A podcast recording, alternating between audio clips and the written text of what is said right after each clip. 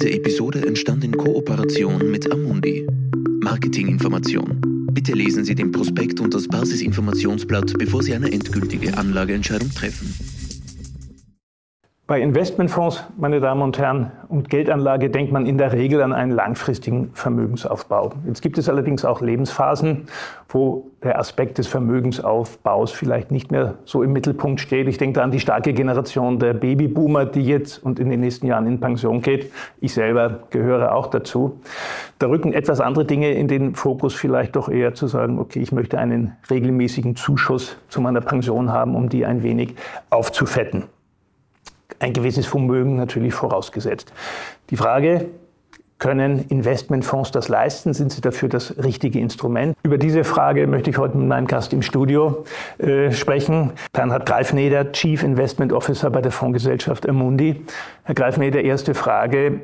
Was macht ein Chief Investment Officer? Danke für die Einladung und äh, gute Frage.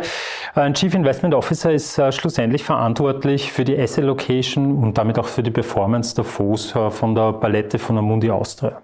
Mhm. Und ähm, das heißt, Sie geben die großen Leitlinien vor? Wie, sagen wir so, ich bin beeinflusse auch die großen Leitlinien, aber die kommen natürlich äh, zusätzlich auch von den einzelnen Portfolio-Managern. Ja. Ja. Zum heutigen Thema, Herr Greifmeder, kann ein Investmentfonds, sozusagen, können Investmentfonds mein Bedürfnis erfüllen, zu sagen, ich hätte gern im Monat 200, 300 Euro zusätzlich zu meiner Pension, weil das doch ein bisschen knapp ist. Sind da Investmentfonds das richtige Instrument? Also durchaus geeignet, würde ich jetzt mal gleich vor, vor Beginn weg sagen. Aber lass uns mich einen Schritt zurück machen. Also es gibt ja beim Investieren gibt es ja zwei Aspekte, nicht? Wie Sie eingangs schon erwähnt haben, gibt es ja den einen Aspekt, wo, die, äh, wo der Kunde versucht, einen Vermögenszuwachs zu bekommen, indem er in äh, Fonds investiert oder in Investmenttitel investiert, wo er sich ein Wachstum erwartet. Das heißt, die Bewertung äh, von seinem Portfolio wächst. Das ist die eine Phase. Und dann gibt es aber genauso Kunden, die eigentlich jetzt an diesem Wertzuwachs gar nicht mehr so großes Interesse haben, sondern das, was ihnen viel wichtiger ist, ein regelmäßiges Einkommen daraus zu generieren. Das passiert im Rahmen von Fonds in Bezug auf Ausschüttungen. Der Fonds hat regelmäßige Ausschüttungen. Man kriegt mehr oder weniger einen Teil von dem investierten Geld äh, wieder zurück äh, auf sein Verrechnungskonto überwiesen. Mhm vereinfacht würde ich sagen, oder würde ich mir denken, am besten könnte ich es abbilden durch Anleihen, weil da weiß ich, da kriege ich ja. fixe Zinsen über einen bestimmten Zeitraum. Äh, da kann ich mit einer gewissen Ausschüttung rechnen. Ist das das naheliegende Instrument Ja, also Sie haben auch vollkommen recht, das waren sicherlich auch die ersten äh, Income-Fonds, waren Anleihenfonds. Das war wirklich, war eigentlich ein, ein, ein breit gestreute Sammlung von Anleihen mit mehr oder weniger hohen Coupons, äh, die diese Income-Fonds gebildet haben. Jetzt sind wir allerdings äh, seit 2007 äh, durch eine Phase gegangen von fallenden Zinsen bzw. sogar negativen Zinsen. Das heißt, dieses traditionelle Konzept von Income-Fonds hat leider nicht mehr so funktioniert man hat etwas anderes entdeckt. Ja? Und man hat diese Anleihen ergänzt mit Aktieninvestments. Das heißt, direkte Beteiligungen an Unternehmen über Aktien und das sind, das sind quasi jetzt momentan State of the Art, mhm. dass man sowohl Anleihen als auch Aktien als Investment verwendet für Income-Fonds.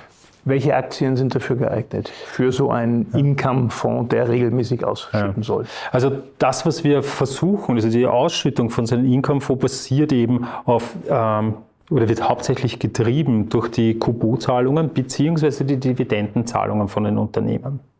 Diese Dividenden werden regelmäßig ausgeschüttet.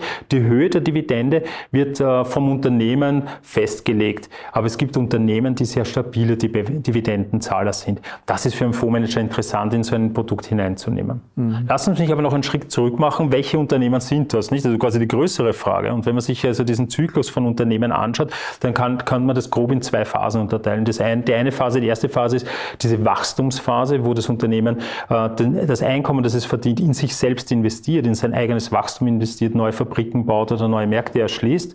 Und äh, dann gibt es Unternehmen, die, nachdem sie lang genug gewachsen sind, äh, haben sie eine gewisse Sättigung erreicht. Stellen Sie sich das vor wie ein Wasserkraftwerkunternehmen. Irgendwann mal sind mal alle Wasserkraftwerke gebaut, aber das äh, Einkommen, der Verdienst fließt noch immer fließt wie das Wasser ja, weiter. Genau, genau, fließt noch immer. Was macht man dann mit diesem Verdienst? Naja, man kann sich leisten, das als Dividende auszuschütten. Und genau diese Unternehmen, diese matured, also die erwachsenen Unternehmen, das sind die Unternehmen, die spannend sind für Income Fonds. Ja. Das heißt, Stichwort ist eigentlich Dividendenaktien. Ja, das ja. die Dividenden-Yield, die Dividendenaktien sind, äh, ist da das spannende ja. Thema. Frage Risiko. Hole ich mir da durch Aktien, auch ja. wenn das reife und erwachsene Unternehmen sind, wie Sie sagen, nicht doch mehr Risiko ins, äh, hinein, als wenn ich jetzt in Anleihen investiere? Vorausgesetzt, derjenige, der die Anleihe begeben hat, äh, kippt nicht um genau. Äh, und kann sie auch wirklich zurückzahlen. Erhöht das das Risiko? Äh, natürlich. Also man hat in dem Moment, wo man in Aktien investiert, hat man langläufig eine höhere Volatilität, als äh, wenn man in Anleihen investiert. Wir haben Phasen gesehen, 22, wo das nicht immer so war, aber üblicherweise ist am Markt so, dass ein höheres Risiko mit, mit Aktien einhergeht. Ähm, ist das schlecht? Naja, nicht wirklich, sage ich jetzt einmal. Man muss sich halt diese eigenen Risikoappetit die Risikokategorisierung vorab bewusst sein. Weil es gilt auch hier äh, das Prinzip, mhm. je mehr Risiko ich nehme, desto mehr Ertrag kann ich erwarten. Mhm. Das mhm. gilt auch im reinen Anleihensegment. Ich kann, äh, wenn ich in High Yield, das heißt Hochzinsanleihen investiere, Fuß mit Hochzins, die haben naturgemäß ein höheres Ausfallswahrscheinlich, eine höhere Ausfallswahrscheinlichkeit und eine höhere Kursschwankung. Dasselbe passiert bei den Aktien. Nur das Spannende ist bei den Aktien, dass die Hochzinsdividendenaktien üblicherweise die großen Blue-Chip-Unternehmen sind. Die haben eigentlich weniger Schwankung als äh, ein Wachstumunternehmen. Mm, mm. Jetzt ist ja, man sagt immer, Aktien ist gut für die Kapital, langfristige Kapitalanlage. Wenn ich jetzt auf die 70 zugehe, ist natürlich das Thema Langfristigkeit mhm. ein bisschen ein, ein heikles. Ist das trotzdem für mich geeignet? Ich, also ich glaube, ohne Aktien wird es schwer. Ja, und zwar einfach aus dem Grund, Sie werden, äh, Sie werden erkennen, dass man mit den Anleihen, selbst mit den gehobenen Zinsen, die wir jetzt momentan haben, all along äh, die Inflation kaum verdienen wird. Man wird mehr brauchen wollen als nur Anleihen. Jetzt muss ich aber sagen, naturgemäß, Sie haben vollkommen recht, es wird ein Portfolio äh, mit 70 muss anders aussehen als ein Portfolio mit 20, wo ich sage, ich spare an für die, für die Pension. Bei 70 wäre der Aktienanteil deutlich niedriger. Ja, Sie haben absolut recht. Ja. Also man, man fährt das dann quasi, in eine Art Lifecycle-Zyklus, mhm. würde ich empfehlen, oder man empfiehlt sogar allgemein, okay, dass halt das Aktienexposure reduziert wird in seinem Portfolio. Aber trotzdem bleiben sie diversifiziert. Ich würde jetzt nicht Aktien ausschließen. Und zwar einfach aus dem Grund, man weiß nie, was passiert am Markt und man sollte versuchen, so breit wie möglich investiert zu sein, weil selbst wenn irgendein Segment, irgendein Aspekt schief läuft am Markt, dass sie zumindest andere Sachen haben, die das kompensieren können. Obwohl ja im Moment ein günstiger Zeitpunkt eigentlich ist, in Anleihen zu veranlagen. Sie kriegen 4, 5, 6 Prozent bei überschaubarem Risiko. Das ist ja bei Dividendenaktien schon eher im oberen Bereich. Also Sie haben recht. Also momentan die aktuelle äh, Anleihensituation, Zinssituation auf den Anleihen ist natürlich äh, spannend. Ja, es geht, ich beziehe mich aber mit der Diversifikation nicht nur auf den Zinssatz, auf die Dividend Yield bei den Aktien äh, und auf den Coupotzahlungen mehr oder weniger bei den Anleihen, sondern quasi aufs Gesamtmarktumfeld. Es gibt Phasen, wo Anleihen äh, outperformen oder underperformen. Und es ist interessanterweise in der Regel ist es genau umgekehrt mit den Aktien. Das heißt, wenn Anleihen outperformen, äh, werden Aktien underperformen und vice versa. Das ist so quasi ein großes Grundbesitz. Das tragt zur Stabilität Ihres Investments bei. Mhm. Eine Mischung. Um das nochmal zusammenzufassen, also so wie Unternehmen einen Lebenszyklus haben, sollte eigentlich auch meine Veranlagung einen Lebenszyklus haben. Wenn ich jünger bin, ja. eher auf Vermögensaufbau und Wachstum zu setzen und je älter ich werde, sozusagen eher auf reife Unternehmen und, und regelmäßiges Income das, zu setzen. Ja, das machen sehr viele äh, Kunden von uns, dass sie sowas haben. Das, was wir aber nicht vergessen dürfen, falls Sie vorhaben, was zu vererben, denken Sie an das Alter von dem, der es erben wird. Ja, das heißt, man kann sich durchaus trauen, auch äh, Aspekte riskanter anzu, anzulegen. Mhm. Ja. Die Erben werden sich freuen, wenn genau. es gut geht. Ja. ja. Gut, Herr Greifeneder, vielen Dank. Ich bedanke mich herzlich. Ja, äh, meine Damen und Herren, vielen Dank, dass Sie dabei waren. Ich hoffe, das war ein interessantes Gespräch auch für Sie und vielleicht einige Anregungen, wenn Sie zu der Generation gehören, die jetzt sich sozusagen äh, aus dem Vermögensaufbaualter heraus ist, sich vielleicht ein bisschen an diesem Gespräch zu orientieren. Vielen Dank fürs Interesse und bis zum nächsten Mal. Dies ist eine Marketingmitteilung.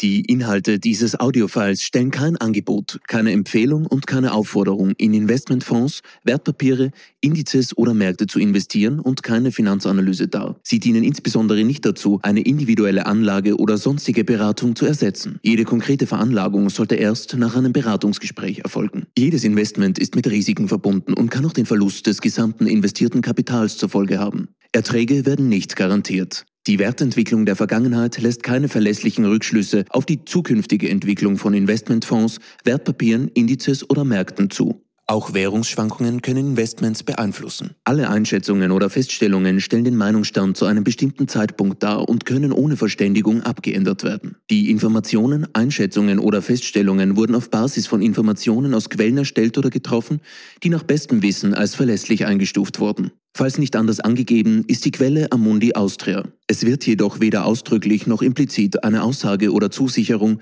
über die Richtigkeit oder Vollständigkeit abgegeben. Amundi Austria übernimmt daher keine Haftung für jeglichen Verlust, der direkt oder indirekt aus der Verwertung jeglicher in diesem Video enthaltenen Informationen entsteht. Stand der Informationen April 2023. Die Basisinformationsblätter und die Prospekte bzw. Informationen für Anleger gemäß 21 AIFMG der von Amundi in Österreich öffentlich angebotenen Investmentfonds stehen den Interessenten in deutscher bzw. englischer Sprache in ihrer jeweils aktuellen Fassung unter Amundi.at kostenlos zur Verfügung. Auf der Seite Regulatorische Informationen zu finden unter www.amundi.at slash Privatkunden slash common-content slash amundi-austria slash legal slash regulatorische-informationen im Abschnitt Anlegerrechte ist eine Zusammenfassung der Anlegerrechte in deutscher Sprache abrufbar. Informationen zu nachhaltigkeitsbezogenen Aspekten finden Sie unter www.amundi.at slash Privatkunden slash nachhaltig minus investieren slash Ueberblick. Anleger sollten bei der Entscheidung, in den beworbenen Fonds zu investieren, alle Merkmale oder Ziele des Fonds berücksichtigen. Dieses Audiofile richtet sich ausschließlich an Privatanleger und professionelle Kunden mit Wohnsitz bzw. Sitz in Österreich und ist nicht für US Persons gemäß Regulation S des US Securities Act von 1933 bestimmt. Amundi, eine französische Aktiengesellschaft Société par Action Simplifiée und von der französischen Finanzmarktaufsicht Autorité des Marchés Financiers, kurz AMF, unter der Nummer GP 04 000036 als Fondsgesellschaft zugelassen. Eingetragener Firmensitz ist Boulevard Pasteur Nummer 90, 75015 Paris, Frankreich. 437 574 452 RCS Paris www.amundi.com